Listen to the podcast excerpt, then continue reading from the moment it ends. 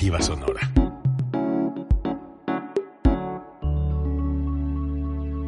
Código Libre. Todos los puntos de vista convergen en el día de un espacio para el análisis y la opinión de los acontecimientos de nuestro entorno. El día de un panel de periodistas profesionales con un solo objetivo, brindarle un panorama amplio del acontecer diario. El día de...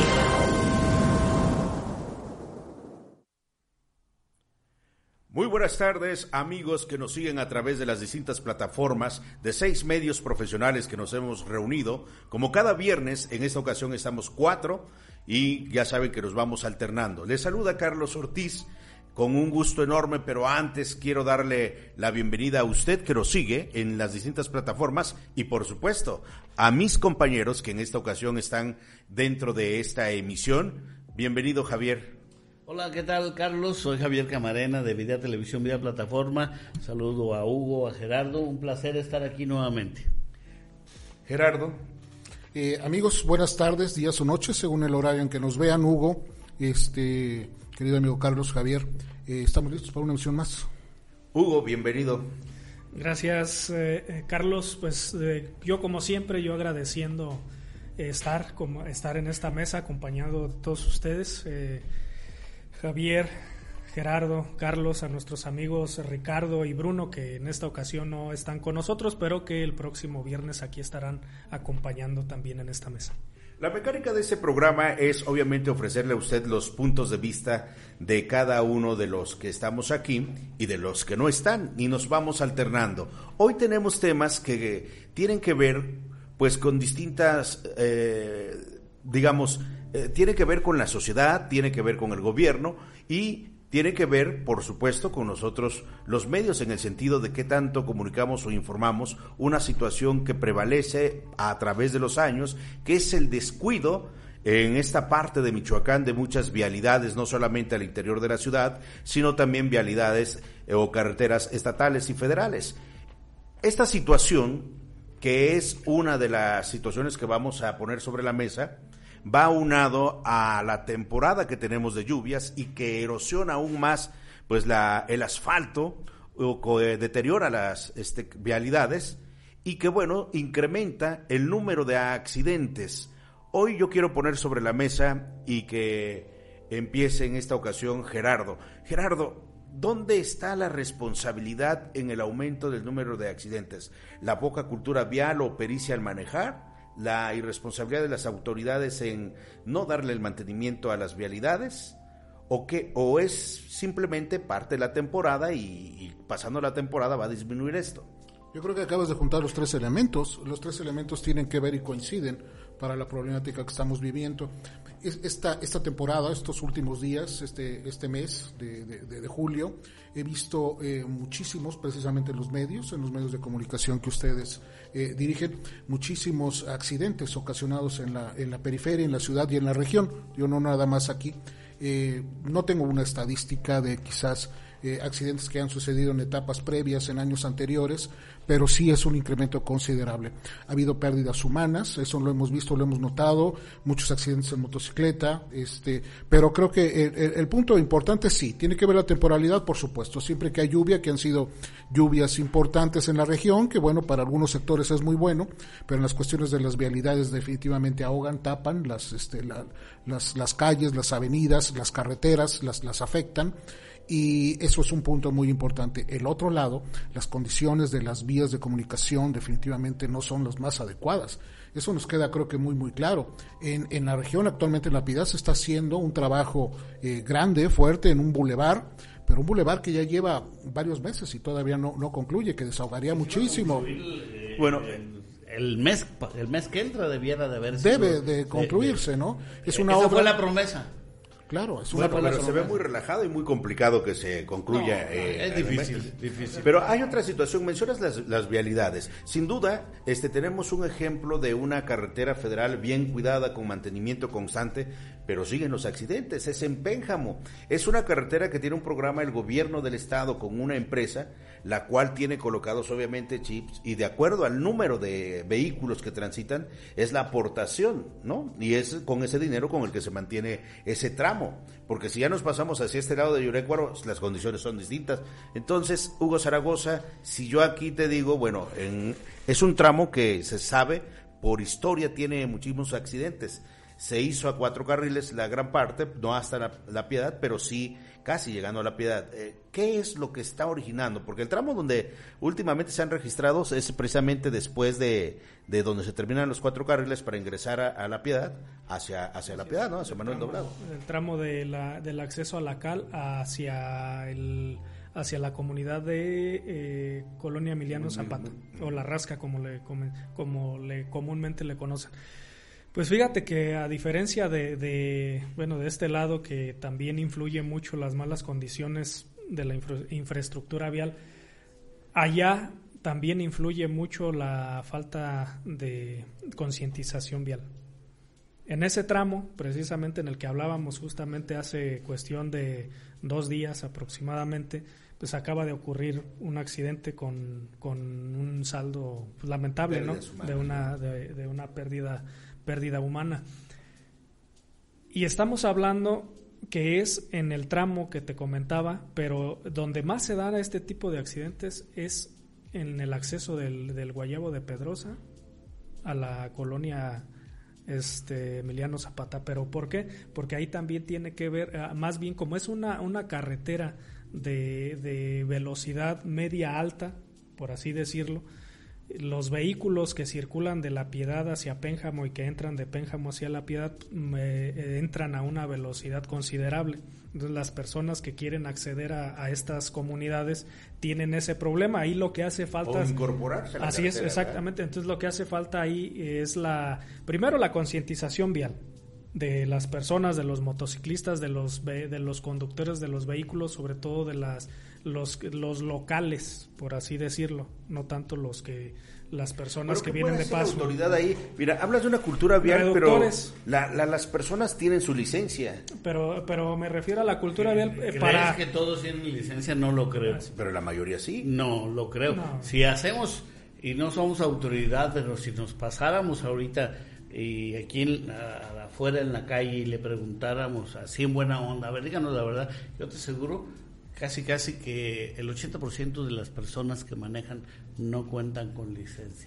Y, y, déjate que cuenten con licencia.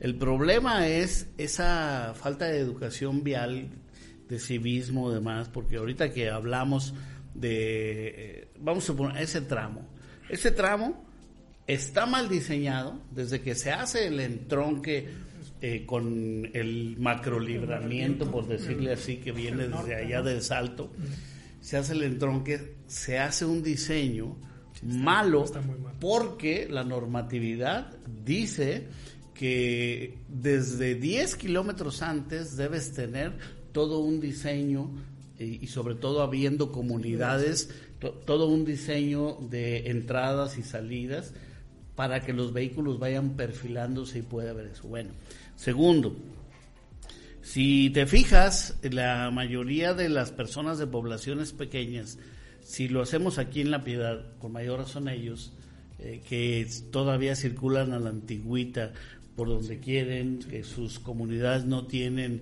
eh, realidades, esta es para hacia el norte, hacia la... Pues se acostumbran a manejar así. Ah, y lógicamente, y lógicamente vienen y por imprudencia vienen las cuestiones de accidentes.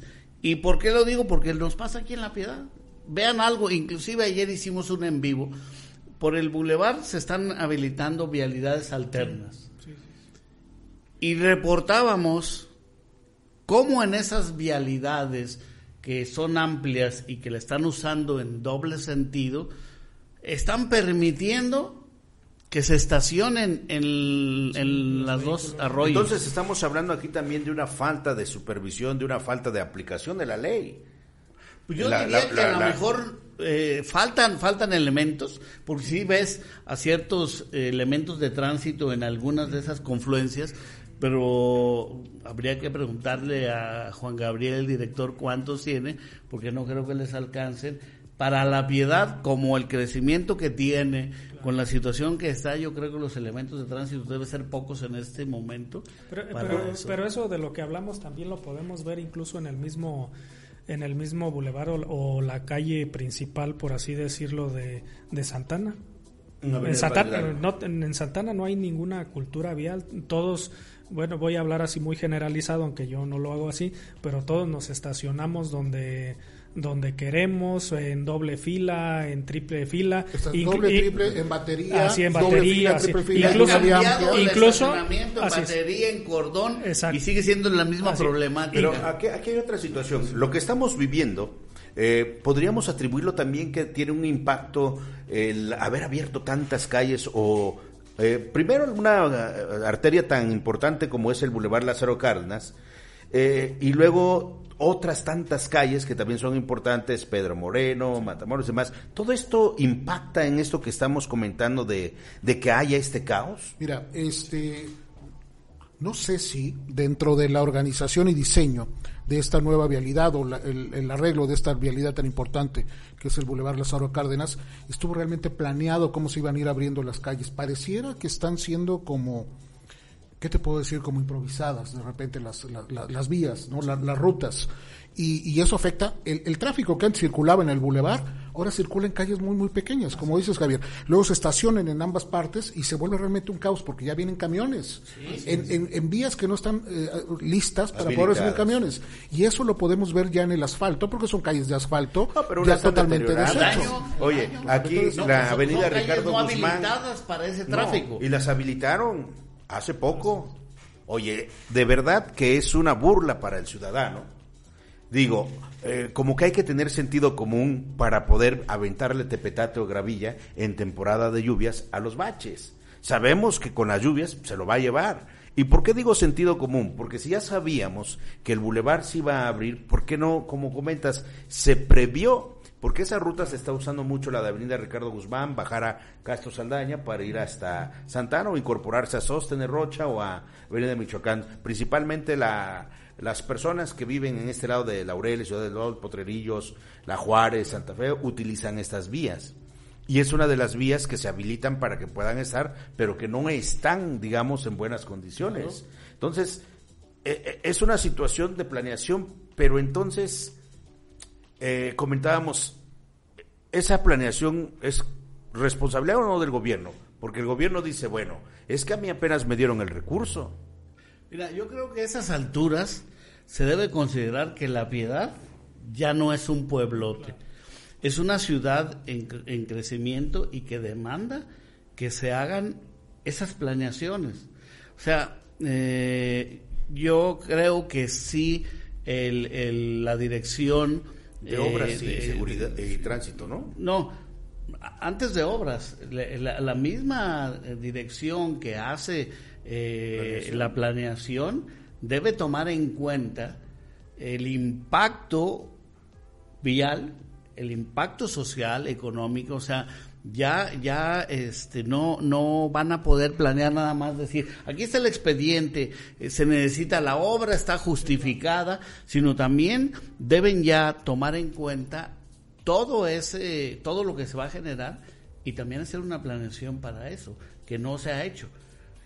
Yo creo que a lo mejor no por negligencia, sino por desconocimiento de que eso ya va a tener que ser algo que vaya en todos los, los proyectos también. No, de- de- debe de ser, debe de estar. O sea, eso como tú dices, debe de existir. Ahora, este, creo que ahorita sí nos estamos quejando mucho en este periodo. sabemos los beneficios que nos va a traer ese, ese, bulevar en buen estado. Creo que van a cambiar totalmente las condiciones. Cuando sucedió aquí también el, el, rediseño del Juan Pablo II, la extensión de precisamente de la placa, e, era, eran unas circunstancias que molestaban precisamente a, los alrededores, pero en este caso estamos hablando de una de una arteria principal de la, de Aparte ciudad. de ello, eh, creo que la gente está consciente que se tiene que arreglar, pero de un dentro de un tiempo prudente. Ahora bien, la autoridad podría decir es que las lluvias no nos permiten continuar, pero es ¿para qué se abre dentro de este periodo? Pues sí, Entonces, exactamente, ¿para qué lo haces en junio julio? Hay una justificación que no es de ahora, sino de siempre, histórica. dice, es que es cuando llegó el recurso. De acuerdo. Y lo tenemos que aplicar. Bien. ¿Ah? Pero sí, creo que falta esa herramienta de planificación. Ok, lo tenemos que aplicar. ¿Y qué vamos a hacer? ¿Qué vamos a hacer con el tránsito? ¿Qué vamos a hacer con esto? Viene temporada de lluvias.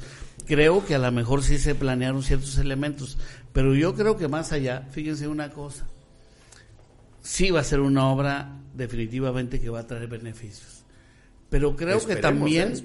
debemos ya pensar, o las autoridades correspondientes deben pensar con largo plazo. Es correcto. Ahí, en ese cruce de Juan Pablo II con el Boulevard, ahí hubiera sido, desde mi humilde opinión, de una vez, que se hubiera construido un paso a desnivel para que fuera. No, espérate, Javier. No, sí. No, no, no. Muy adelante. No, es que eso es. Pues, sí, le vas a meter no sé cuánto, porque no soy ni ingeniero para cuantificar, pero sí un buen billete. Ves que no han podido gestionar ante las autoridades federales lo de la carretera federal, la Piedad Carapan. Sí, sí, sí, por eso. porque el gobierno municipal puede hacerse un lado y decir, es el gobierno federal, pero ¿quién tiene que gestionar? pero espérame tantito, dejen terminar, porque no es nomás el primer punto. ¿A, ¿A qué me voy a referir con esto? Tienes que hacer ya planificaciones y obras con una mentalidad de 25, 30 años adelante. Una de las cosas, ¿por qué se ha significado Guadalajara? Eh, por eso, porque Guadalajara siempre planificó a futuro. Las obras que se hicieron en Guadalajara detonaron mucho progreso, pero también se hicieron a futuro, siempre se planifican a futuro. Acá, eh, o sea, tenemos que pensar en otro, tenemos que salir de la mentalidad de, ah, un, puente aquí, no, pensar ya en, en, esos pasos a desnivel, ahí te va, y que además no es nada más cuestión de que el gobierno federal lo ponga, dáselos a la iniciativa privada Ahí te va, te voy a decir, les voy a decir ¿Quieren quitar este...? No, les voy a decir cómo.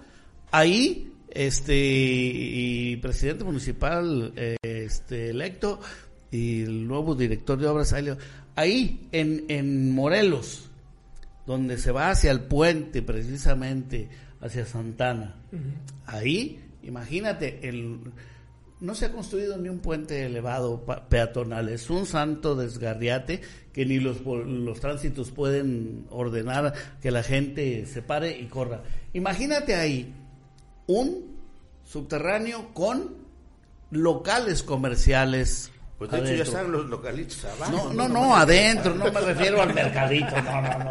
Tampoco me estés bajando. no, no, no, o sea, ¿a qué voy con esto?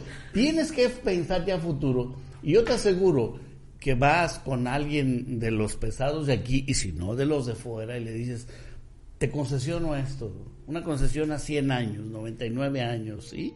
Para que recuperes tu inversión. Y le vas dando, ahí puedes, eh, luego, luego esos locales rentarlos, le vas dando otra Bueno, los locales suponen un estacionamiento subterráneo. Esa, esa circunstancia y, esa proyección que tú dices, Javier, no es una idea novedosa. Yo recuerdo un candidato del PRD hace 12 años aproximadamente que quería hacer un eh, estacionamiento subterráneo abajo de Gildardo Magaña, en la plaza.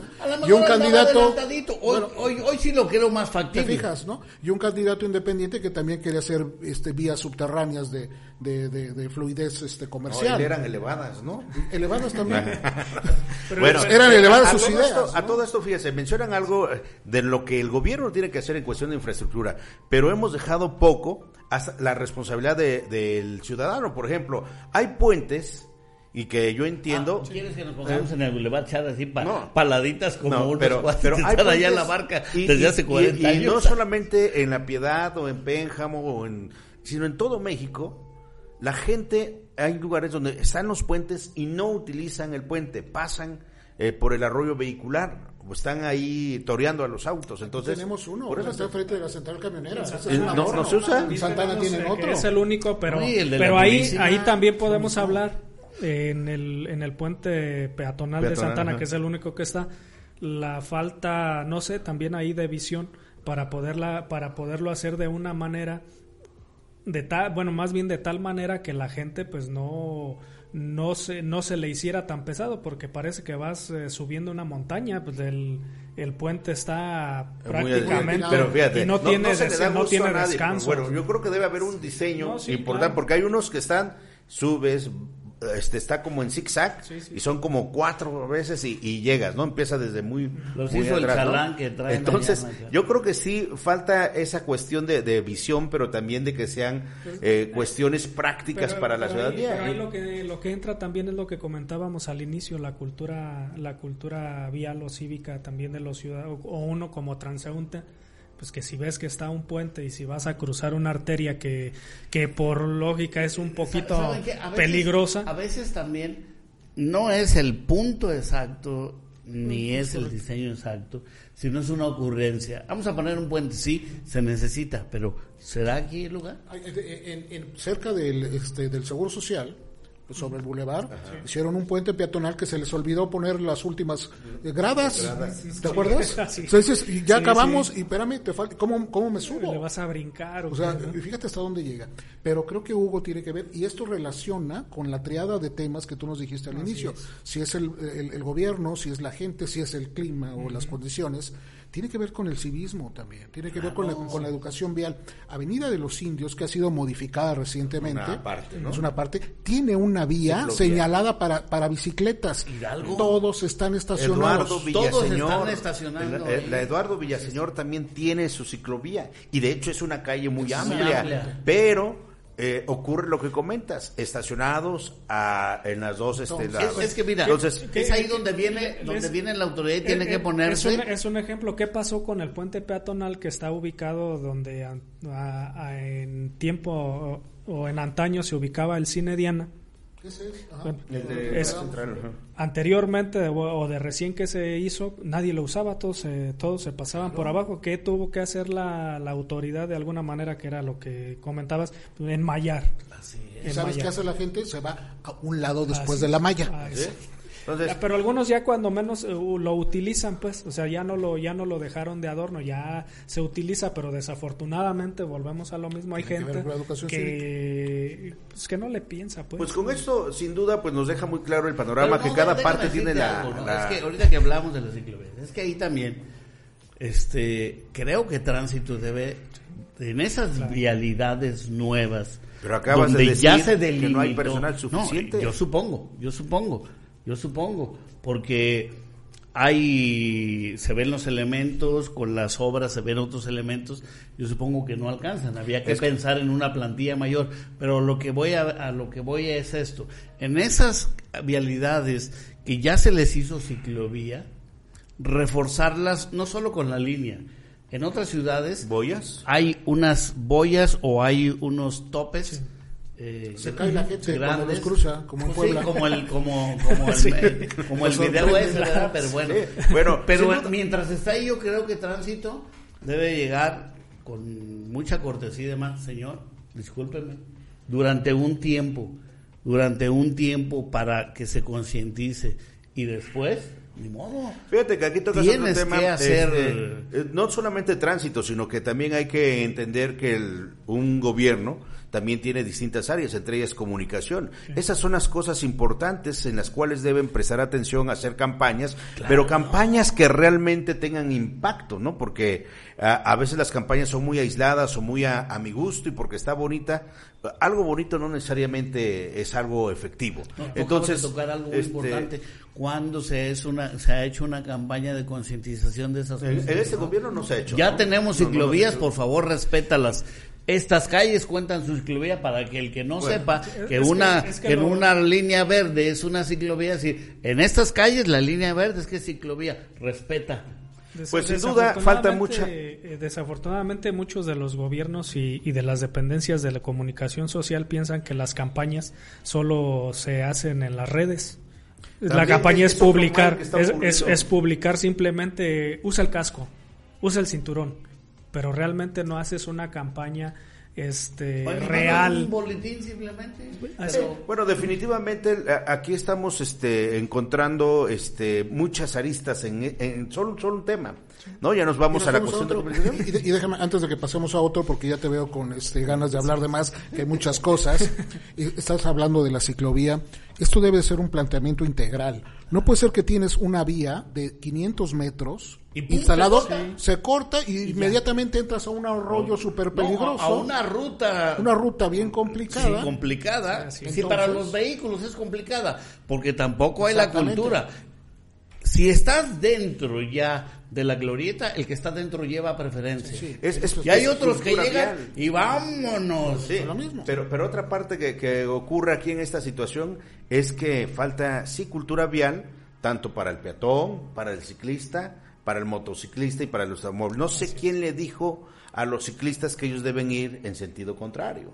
Ah, ¿no? Entonces, o a los motociclistas de rebasar por la derecha.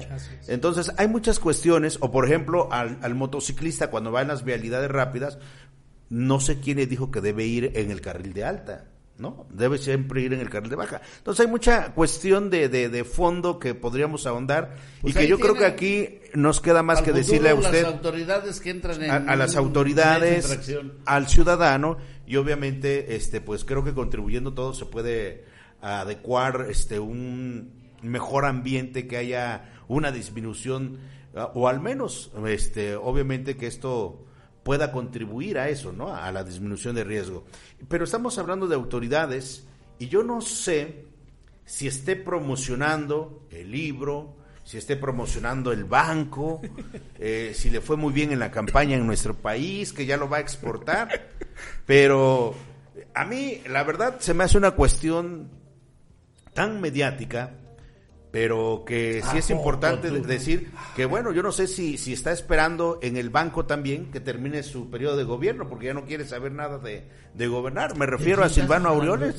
Me refiero a Silvano Aureoles. ¿Tú crees, ¿Tú crees que ese hombre ha sido capaz de crear todo ese marketing fantasmagórico. Pues, yo, ya le vi el negocio, ¿eh? Ya no dudes que este, encuentres el banco ya a un elevado precio. Yo, yo, ya lo vi, ya lo vi en una, en uno que es, yo soy totalmente, ah, ya este, ¿sí? yo soy totalmente palacio. Ya vi el banquito en el mismo tono y color con el autógrafo Fíjate que. Cuesta tres mil pesos. Que, ya mucha gente. Es más, los aboneros que van casa por casa vendiéndolo. Es como el. Mire, es, como el, es como el gobernador. Pero, pero, ya también sí sabes que muchos están negando ser michoacanos. Porque no los asocian con el actual gobernador. No, mira. es, ha sido la comidilla. Es, es patético. Y yo te voy a decir algo que bueno, ¿tú qué piensas? No, este, eh, en el eh, sentido de su está en su derecho de querer. Pues él, él, habla que no es una cuestión de una disputa electoral. Él habla ya de palabras mayores y que esto, obviamente, pues si lo está diciendo es porque si dice que la burra es pinta es porque tiene los pelos en la mano, ¿no? él habla ya de una amenaza de seguridad nacional. Bueno, ya, ya al hablar de ello implica una situación mucho mayor, pero bueno. La creció, la creció porque antes él inició diciendo que... La narcoelección. La narcoelección. Ya la creció amenaza nacional. sí. Pero conociendo a Silvano, la verdad, yo no se la compro. No se la compro. Innegablemente que ahí tenemos problemas de seguridad en todo el país. Eso es innegable. Pero no le compro nada más que sea lo que él está haciendo porque le gusta el show le gusta la, este, la inmediatez. Y hay muchas cosas, es más, ahí está el libro. Para los que no conocen, vean la foto del gobernador. poner la imagen de... Sí, a ver si nos la pone en producción. Está, está en el aeropuerto esperando su vuelo con el banquito sí, que de seguro no sé si lo permitieron en el maletero o lo documentó, dijeron documentenmelo y que me lo entreguen allá llegando a Estados Unidos. Y en los pies tiene un libro que es El primer día, eh, una, una novela que habla, les voy a leer la sinopsis, dice, el primer día es la novela de corrupción, la soledad, la ingratitud, la ignorancia y la venganza de un hombre que después de ser presidente se convierte en el ser más vulnerable e indefenso, objeto del canibalismo político que un día lo encumbró foto, ¿eh? y ahora lo hace víctima de las maniobras del nuevo mandatario.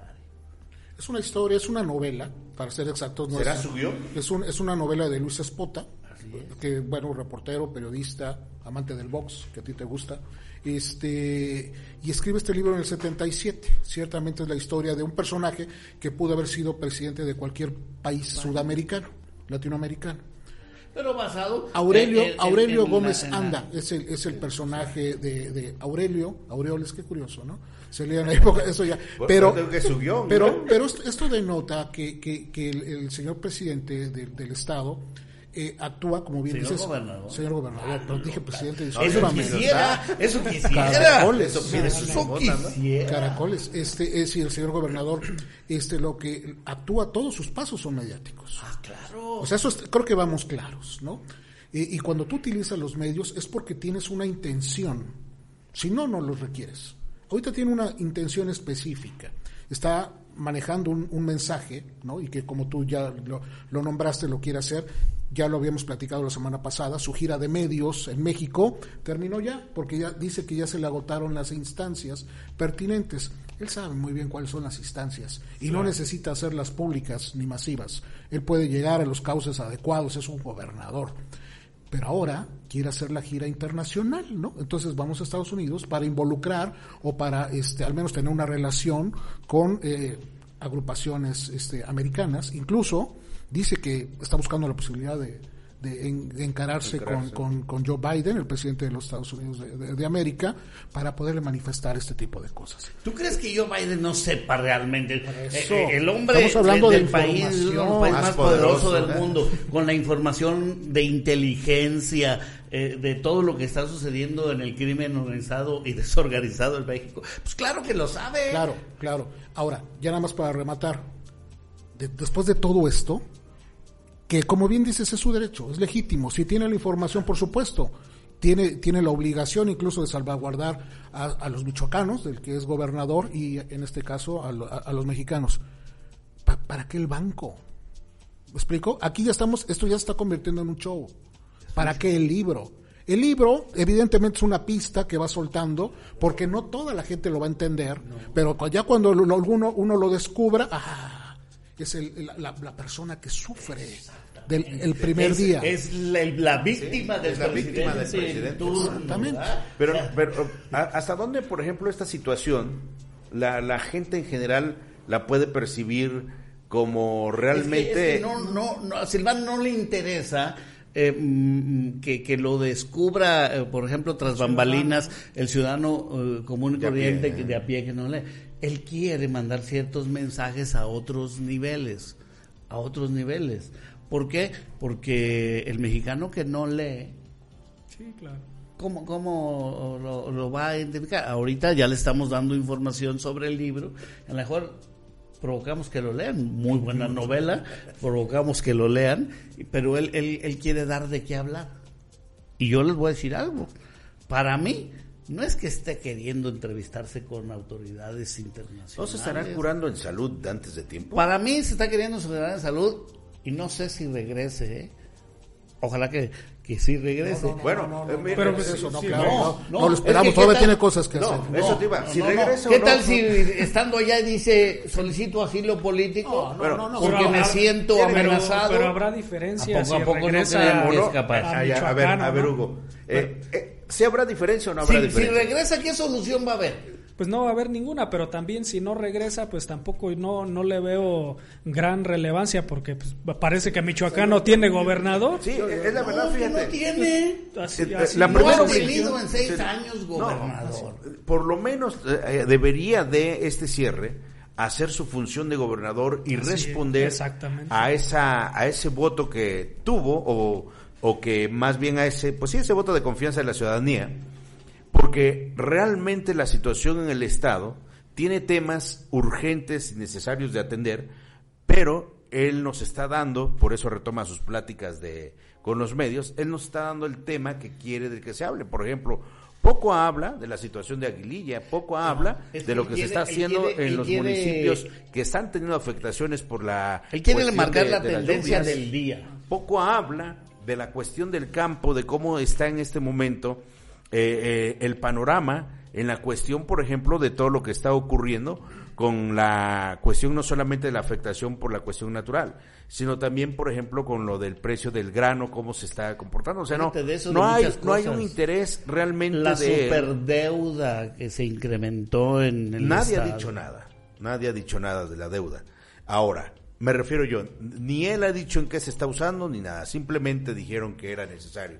Tampoco se está hablando de cómo se está preparando para el regreso a clases, porque cada estado está teniendo la obligación de monitorear la situación de las escuelas en las condiciones de infraestructura que esté, pero también a través de la Secretaría de Educación en el Estado están implementando los nuevos mecanismos y si es posible o no. Ya el presidente este, aventó la, la, bolita y el gobernador también. El presidente dijo, este, hay posibilidades para que regresen y será voluntario, pero cada estado determinará. Y ahora en la cuestión, el gobernador ajeno a toda esta situación, como que ya no quiere saber nada y nada más buscar los reflectores para su mediatez, habla, por ejemplo, de la situación. Cada municipio tiene la obligación de, a través de la Junta Municipal de Salud, determinar. Más pidió que se volvieran a reactivar. Si se reactiva o no, si permite fiestas o no, demás. O sea, es como yo ya me voy, ustedes hagan lo que crean conveniente. El, gobernador fue electo popularmente eh, por los michoacanos por un periodo de seis años, no por cinco años con ocho meses, porque parece que estos últimos cuatro se está preocupando más en otras cosas. Debería de estarse él y su equipo. Bueno, él, tú ya te vas a ir muy para allá. Tú vas a está bien. Este, él y su equipo en este momento debe de estar preparando la, la, transición con el nuevo con el nuevo gobierno. Pero está debe la, la, elección, ¿eh? hasta donde sé todavía hay este. Sí, pero eso no. Está, pero el tiempo está, el, tiempo está caminando y mientras tanto, pero mientras tanto esto sucede. Alfredo este Bedoya. ya, nombró su equipo de transición. Ese ya lo nombró, está trabajando y se está reuniendo con algunas piezas que si hablamos de mediáticamente, estas también son.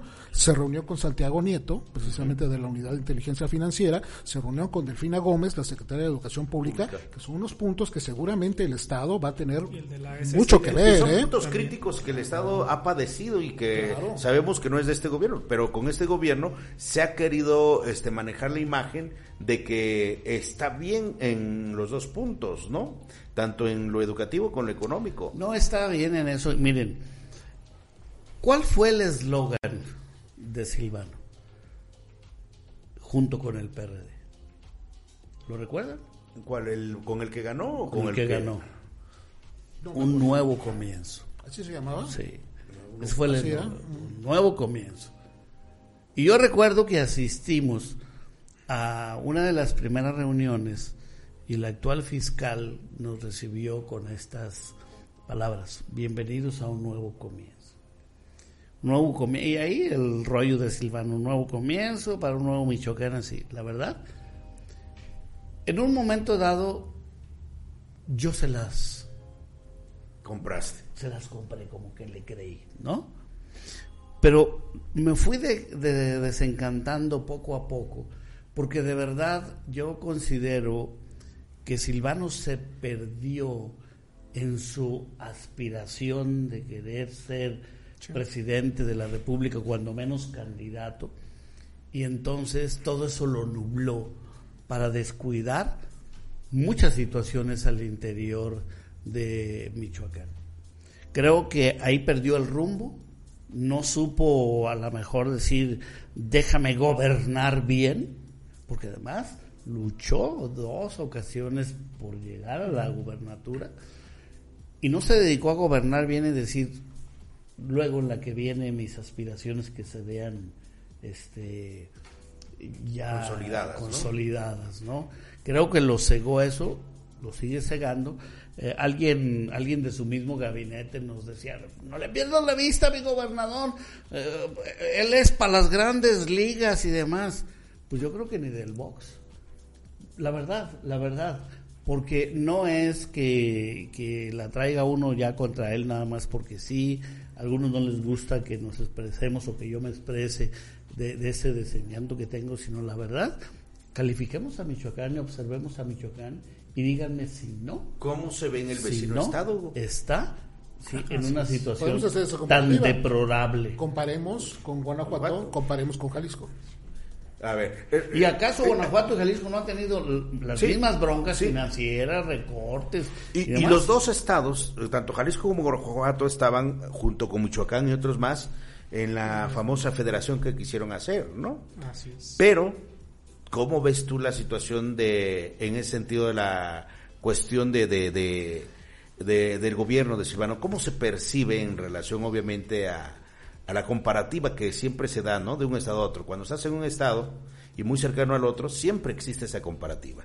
Si ambos tienen un problema o han tenido sus rencillas con el presidente de la República. Pero le los han, pero lo han abordado diferente. Ya lo bajaron, los, los demás gobernadores ya le bajaron. Sí, así es. Silvano sigue Fí- empecinado. Fíjate que yo coincido con Javier este, y con ustedes. Silvano se perdió por proyectarse más electoralmente que por ser que por ser gobernador. Primero empezando por eso y yo conozco bien el, el tema interno de cómo de cómo empezó él a crear o a, o a pretender crear esa, esa imagen o ese camino rumbo a la presidencia le llamaban Pues en de ese- hecho hasta en ese en entonces. revistas este, internacionales.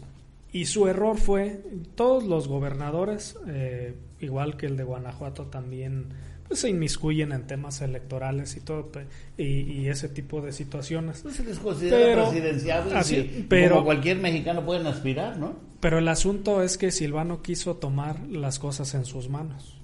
No quiso, no quiso delegar para que alguien más creara ese, ese camino para él, sino él mismo quiso crearse su camino, irse, irse tendiendo, abriendo esa brecha, y ese fue su gran error.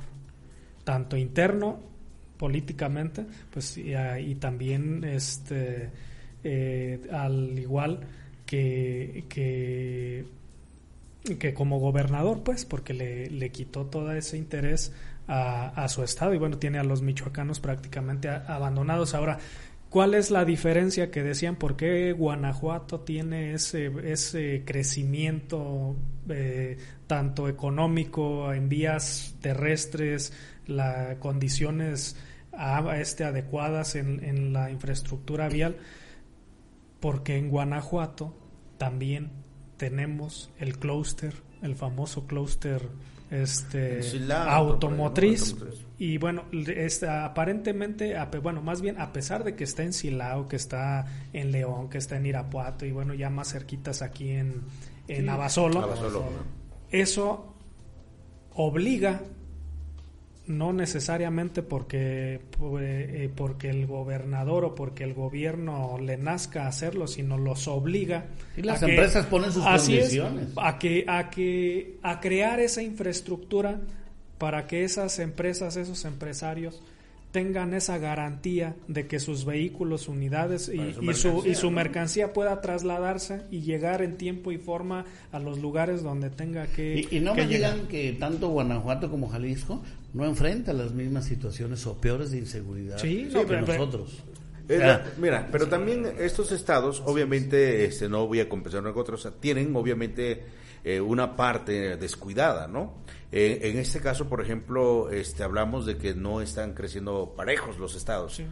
Pero finalmente hay más desarrollo, hay más oportunidades. Sin embargo, en Michoacán, creo yo que simplemente eh, eh, lo que tú comentaste en relación a la, a, la, a la piedad, hay una visión muy corta, hay una visión, por ejemplo, ahorita de poder tener o, o traer, digamos, de alguna u otra forma ciertos recursos al Estado. Como no hubo turismo, como no hubo inversión de empresas, se le está apostando, se le apostó mucho y se hizo de la vista gorda del gobierno a la cuestión de eh, el aguacate, de los berries, de buscó de una u otra forma a través de ello compensarlo, pero no se logró o no cuajó, pero también no se está viendo todo lo que hay en, implicaciones de afectación hacia el futuro. Entonces, creo yo que esa es la gran diferencia, ¿no? Entre una visión corta, una visión, visión sistémica. Carlos, tú acabas de decir algo muy importante, no hay turismo. Pero desgraciadamente, qué bueno que se promueva a nivel internacional a Michoacán uno de los grandes problemas. ¿Te acuerdas que hizo una gira de campaña de promoción para el turismo previo a la pandemia? y, la, pandemia le cayó. Pero a lo que a lo, a lo que voy es esto. Hay una cantaleta que yo siempre he tenido, inclusive se lo dije a un a un exsecretario de turismo, exgobernador también, ya debe usted saber quién es. Le dije porque él promovía mucho la ruta Don Vasco, que la crearon que para Europa y que para quién sabe qué. Qué bueno, qué bueno, vayamos también por los extranjeros. Y yo le decía a él, le decía, oiga, secretario, que el consumo interno de los michoacanos y de los estados aledaños no es más rentable no, es que eh, los euros, los dólares, y yo le decía, ¿sabe qué? El europeo y más el americano no gastan. Sí gastan, pero son muy inteligentes y hacen que les rinda su dinero. Vienen cuidan, los centavos. ¿Quién gasta? El mexicano. Así es. Nosotros agarramos la fiesta, y, si vamos en la ruta, oye, la otra vez que nos venimos, eh, llevé por la, por la libre a Gerardo y venían comentando, oye, no pasaba por aquí, qué bonitas eh, árboles, qué bonito eso. Llegamos a Quiroga y pues echamos garnachas, echamos esto, echamos lo otro. ¿Te imaginas un mexicano? Un mexicano gasta y no le han querido apostar. No, sí, no le han querido apostar al consumo interno. Al turismo nacional, ¿verdad? Sí, a ver, vénganse michoacanos. A ver, descuentos especial para los michoacanos. Detona el turismo. Eh, bueno, el turismo es una necesidad, pero ahorita bajo las condiciones en las que está, yo creo que debe haber eh, una responsabilidad en, en, este tema. ¿En qué sentido? En que los lugares donde son altamente concurridos, debe haber este, mucha más vigilancia y debe haber obviamente una obligación sanitaria del uso del cubrebocas, porque eh, en la actualidad podemos decir una campaña y demás a futuro, sí, pero también hay que estarle moviendo ahorita porque esas zonas turísticas tienen año y medio que han tenido afectación en sus ingresos y el gobierno ha estado promoviendo este de alguna u otra forma este de hace unos meses para acá pues ya digamos como que estamos en semáforo, pero regresamos y demás, busca de alguna u otra manera que se reactive, pero no logra encontrar el cómo, y yo creo que eso es en lo que tiene que trabajar el gobierno en lugar de estar este o nuestro gobernador en lugar de estar paseando, ¿no? O sea, eh, no, el chiste es que él traiga turistas, no que él se vaya de turistas. Bueno, estamos a punto de concluir, no quiero dejar este tema. Este tema, hay una situación de las vacunas que pareciera que en algún lado sí la gente está acudiendo y está atendiendo a la convocatoria, en otros lados se ve menos gente, el gobierno tiene unas cifras, el del estado, el gobierno municipal tiene otras cifras, en fin, hay una este situación en donde todavía, por ejemplo, falta una segunda dosis para una población eh, en determinado lado. Por ejemplo, te hablo eh, de que en algunos municipios eh, se aplicó la primera dosis, digamos, de los de 40 a 49 y no se ha aplicado la segunda, pero ya se está vacunando a los de 30. Es decir, no hay un orden en este sentido. ¿Cómo ven ustedes el por qué hay una gran parte de la población, por ejemplo, en Michoacán es más notorio, en esta parte en la que estamos nosotros en nuestra región, de que hay ausencia de la gente en los módulos de vacunación. El primer día va mucha gente y después quedan vacunas. Yo considero que también hay una situación de... Hay, para mí hay dos factores. El primero dice, ya me vacuné, con la primera que tengo, me, al cabo aguantar. Todos van a seguir vacunando hasta a los, a los rezagados. Y la segunda creo que tiene también que ver con aquel debate que sigue habiendo de las personas que son antivacunas, ¿no? Que es muy respetable, que es muy respetable, eh, que está ganando más auge en ciertos sectores. Eh, los últimos comentarios, primero era el famoso chip, ¿no? Eh, segundo, los últimos comentarios y que están corriendo y que puede ser que tenga algo de verdad y que no tiene por qué ser malo, se supone que es una vacuna que no es producto como las otras de ciertos anticuerpos o demás, sino es, es un, eh, un sintético un sintético. Digamos que la, gente, eh, Gerardo, tiene que ver con la marca que se está aplicando en cada municipio. Si es de determinada marca, si voy, si es de determinada marca, no voy. Hay que, tener mucho cuidado con esos temas, porque este lo, lo que está pasando y sigue habiendo, a pesar de todo, a pesar de un año y medio que llevamos de pandemia, y poco más de seis meses donde ya ha habido interacción con las con las vacunas. Todavía hay mucha información incorrecta y hay que tener muchísimo cuidado con ese aspecto. Entonces hay que ser como muy precavidos en, en ese sentido. Hay un punto que sí es un problema que creo que también hay, hay que destacarlo. En México aparentemente porque así lo vemos las noticias y más las fuentes oficiales llegó un millón de vacunas un millón setecientos etcétera etcétera. El número total de vacunados con dosis completa de doble dosis o de una dosis según el caso es el 17.7%. ¿Me explico? Hay el 82.3% de mexicanos que no han sido vacunados o que no tienen la dosis completa. El 30% tiene al menos una dosis.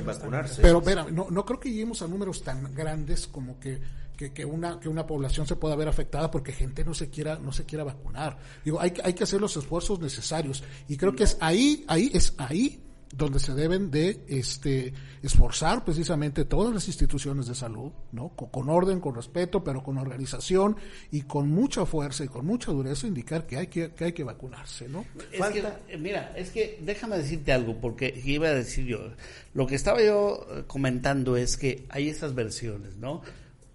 Las primeras que empezaron a correr del chip, la otra que un sintético, un sintético que tenía el, la finalidad de que fuera como un software para que... No, no, no, pero, esas cosas son las que no hay que manejar. No, yo no estoy avalando eso. A lo que voy estoy diciendo.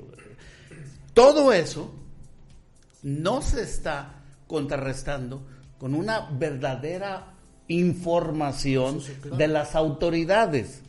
Están corriendo todos esos supones este, en las redes y demás, en las familias, en el café, y la autoridad no ha tenido la capacidad de diseñar una, campaña. de información, de concientización, para que todo eso se contrarreste y entonces las personas se concienticen y vayan a, vayan a vacunarse. Las que no van a vacunarse están en su derecho. Pero ahí está, ahí está el caso de Macron. Dijo, a ver, yo no voy a arriesgar a mi familia, ¿sí? Ni a mis hijas, ni a mi esposa, porque aquí se tiene que vacunar todo. Bueno, lo están tachando de intolerante, de arbitrario y demás. ¿Será necesario llegar a esos extremos aquí en México? Yo creo que más bien tiene que ver con el sentido de responsabilidad de cada persona, ¿no? Mira, yo te lo voy a decir en lo particular. Yo ya me puse la primera dosis, pero no fui cuidadoso. No, no fui con ese de ya llegó la vacuna, vámonos. Yo tenía, yo tenía mis dudas por no, pues no por lo que se habla, sino porque pues decía si me vacuno, no me vacuno, este cuestiones, ¿no? Que, que, que, te generan así como como cero el miedo, pues de alguna manera. pero, pero, pero el sentido de responsabilidad fue más que ese que esa incertidumbre o que ese miedo que, que pude haber tenido en ese momento por lo que comentas, o el, comentario, más bien por el comentario que hacías hace, un, hace unos instantes, en relación a eso, de que, bueno, a ver, dije, a ver, voy a poner en riesgo a mi familia por mi miedo o por, o por cualquier otro tipo de, cuestión, pues claro que no.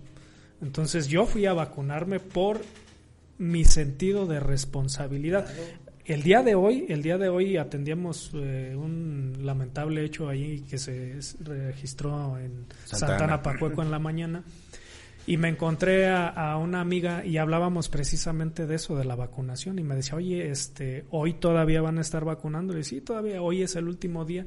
Me dice, no, es que yo no me quiero vacunar, que porque me da miedo. Y, ¿Por qué te da miedo? No, es que, es que ya ves que lo que dicen, lo que comentabas, lo que, lo que dicen, y, comentaba, y comentaba también de que, que porque ella, que por el, un hecho también que se registró aquí en La Piedad de una persona que, falleció. Así es.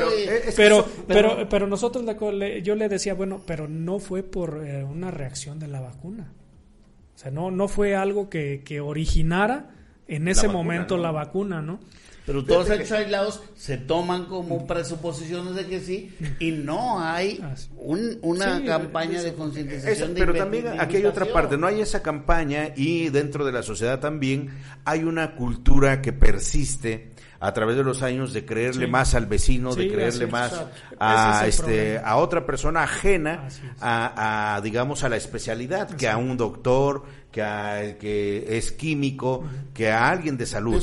esa es una situación cultural que se ve mucho, ¿no? Por ejemplo, todavía hay personas que piensan que las vacunas es para acabar con la población. Y no te hablo de, la, de, las, de los antivacunas, te hablo de gente de antaño que estaba acostumbrada a no ir al médico y a autorrecetarse. Yo tengo una Entonces, hay, eh, eh, y esa cuestión de, pues pregúntale a fulanita, no, es que yo me tomé esto.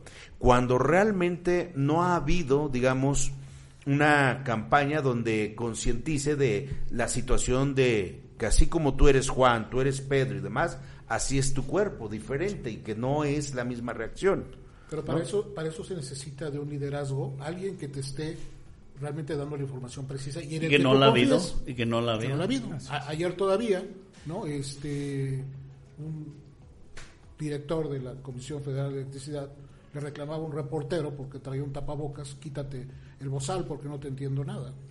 O sea, no, no, podemos, no podemos estar así. Es muy complicado. Ha sido el ejemplo, o el mal ejemplo de las autoridades eh, de, la federación que no han que no han sido buenos ejemplos. Y, no, nada más de la federación, digo, ha habido muchas muchas autoridades, líderes de opinión que han alterado precisamente. Bueno, se nos acaba el tiempo y para cerrar nada más me gustaría escuchar, por ejemplo, el por qué tú le dirías a la gente vacúnense. Mira, yo creo que Hugo acaba de tocar una situación muy importante, responsabilidad. Responsabilidad. Si tienes que decirles sí, ¿por qué tendría que? Aparte de la responsabilidad. Por amor a ti y a los demás. Hugo. Pues ya, ya te la, pues robé. Bueno, finalmente hay. Ahora di, yo estoy de acuerdo con Javier. con Gerardo, Lo mismo, ¿no? Hay una cuestión de libertad. Hay una cuestión de libertad en nuestro país que nos permite a nosotros tomar esa decisión. Y eso es bueno pero también es bueno que esa decisión que tome usted lo haga con responsabilidad, como ya se ha comentado aquí, ¿no? Pues muchísimas gracias, Javier. Gracias a usted que nos sigue a través de Brunoticias, Proyecto Informativo, Vida Plataforma, Hugo Zaragoza Informa, Código Libre, Noticias Hoy. Este, se despiden. Muchas gracias. Muchas gracias. Gracias por acompañarnos cada viernes. Gracias, Hugo. Gracias, Gerardo. Gracias, Carlos. Saludos, Ricardo. Saludos, Bruno. Pues eh, de igual manera, este, reitero, como siempre, es un placer compartir mesa, dialogar con ustedes, Javier, Carlos, Gerardo siempre va a ser un gusto estar aquí con ustedes y de nueva cuenta pues le mandamos un saludo a nuestros amigos Bruno y Ricardo que ya el próximo viernes. Ya espabilense porque el viernes que viene les toca. Así sí, hacemos rotación. Eh, gracias compañeros de la, de la mesa, gracias a producción Felipe, Jaime Juan, este, esta emisión la puede escuchar también después por por canales de, este, de, de podcast como Spotify, Deezer, Amazon este, Music, Radio van a estar disponibles en todas las plataformas para que lo pueda escuchar y les agradezco muchísimo. Muchísimas gracias. Recuerde comentarios, todo lo que necesite usted externar en relación a lo que hablamos, lo puede hacer libremente en nuestras plataformas y pues nos estaremos viendo y escuchando en una próxima emisión del día de Carlos Alberto Ortiz. Agradece su atención, que tenga una excelente tarde noche.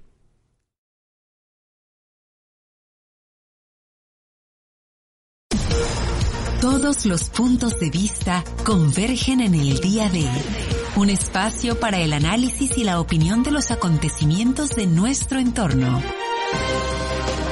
El día de un panel de periodistas profesionales con un solo objetivo, brindarle un panorama amplio del acontecer diario. El día de...